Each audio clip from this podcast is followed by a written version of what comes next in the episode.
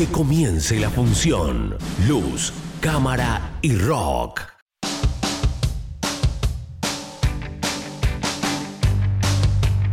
Muy bien, seguimos en Luz, Cámara y Rock. En este caso, para recordarte que puedes sumarte a Instagram, arroba Luz, Cámara y Rock e interactuar con nosotros durante toda la semana. Ahí vas a poder ver todas las novedades que vamos publicando, cosas que vamos recomendando también, series, películas y demás. Todo en Instagram, arroba Luz, Cámara y Rock.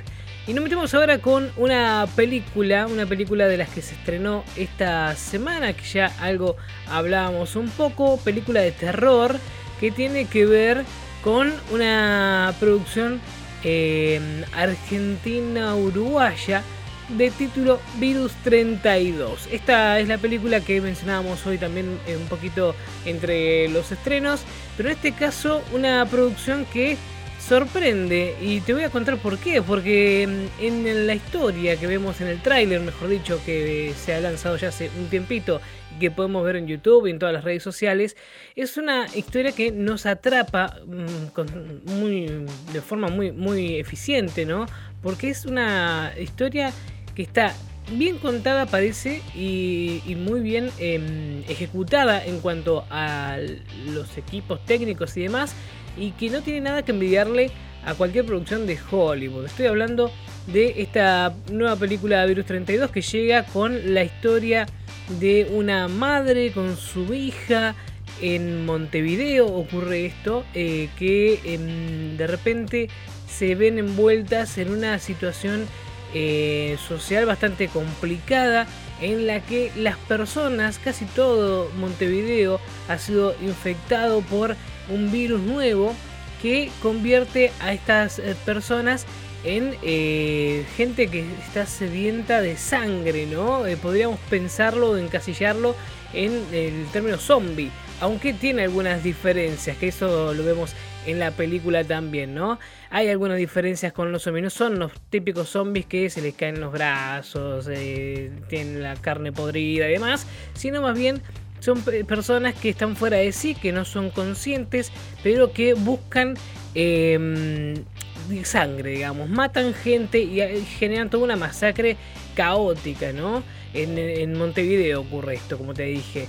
Este, en, esta historia vemos entonces a esta madre, a su hija, vemos que se encuentran también con un, hombre que intenta salvar de esta situación a su esposa que también fue infectada. Este hombre es interpretado por eh, Daniel Hermler, nada más y nada menos, que sería por ahí la cara más conocida para nosotros aquí en Argentina, eh, y que eh, justamente es una, una, historia muy escalofriante, ¿no? De esto va un poco la película y eh, ellos intentan obviamente sobrevivir a esta situación y la única esperanza de salvación para ellos es cuando eh, descubren que después de cada ataque los infectados parecen tener 32 segundos de paz antes de volver a, a atacar, ¿no?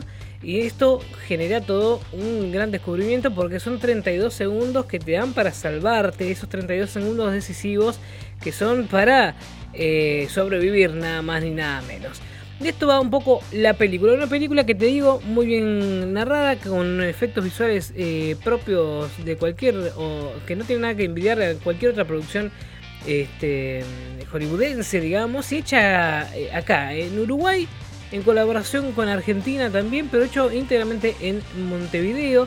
Y hay un lugar, un lugar que eh, se usó como locación eh, para, esta película que se llama Neptuno. Eh, Neptuno es un, lugar em, que fue muy popular o es muy popular en Uruguay, que es un, complejo enorme, ¿no? lleno de espacio para que, usaron para hacer esta película y que quedó libre ya hace un tiempo, un club eh, Neptuno que dejó de existir y que eh, hasta hace un tiempito no sabía qué iba a pasar con, esto, pero durante la pandemia eh, aprovecharon para hacer los em, el rodaje de esta película también con el permiso del municipio de Montevideo y demás. Y ahí es donde se desarrolla toda esta historia, una símil ciudad que, o sea, acondicionaron todo este Club Neptuno para que pareciera toda una, ciudad eh, que es donde se desarrolla la historia de esta película. En una entrevista que brindó en un medio uruguayo el director de esta producción, el director de Virus 32, que es eh, Gustavo Hernández, que hizo otras tantas producciones, eh, La Casa Muda, por ejemplo, película también ya eh, luego de 12 años que se ha convertido tipo en película de culto, podríamos decir, entre otras grandes producciones en las que ha colaborado y trabajado también de Hollywood, y se nota su mano en este caso.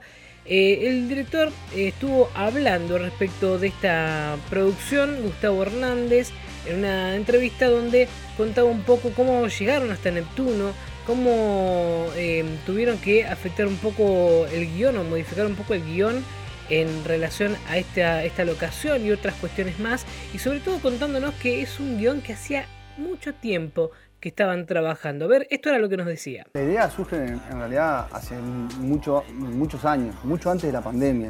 O sea, es un, es un guion que tiene alrededor de cinco años.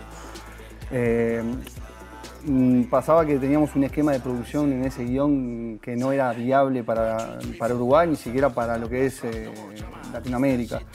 Así que mm, pasó que el Neptuno quedó libre y lo que hicimos fue adaptar ese guion que pasaba en una ciudad lo pasamos al Neptuno, que casi que es una ciudad Totalmente. allá adentro, porque la película casi se vuelve como una road movie dentro de lo que es el Club Neptuno, es un mastodonte, o sea, gigante, algo, un, ícono de lo que es la ciudad vieja y lo que es eh, para Montevideo en sí, un edificio muy importante. Mi socio, el productor, Ignacio Kukovic, me dice, mira, Neptuno quedó, quedó vacío, Em, y bueno, me dice, ¿qué pasa si adaptamos eso? Y fuimos al lugar y vimos que la película se podía adaptar todo adentro. Obviamente que tuvimos que reescribir.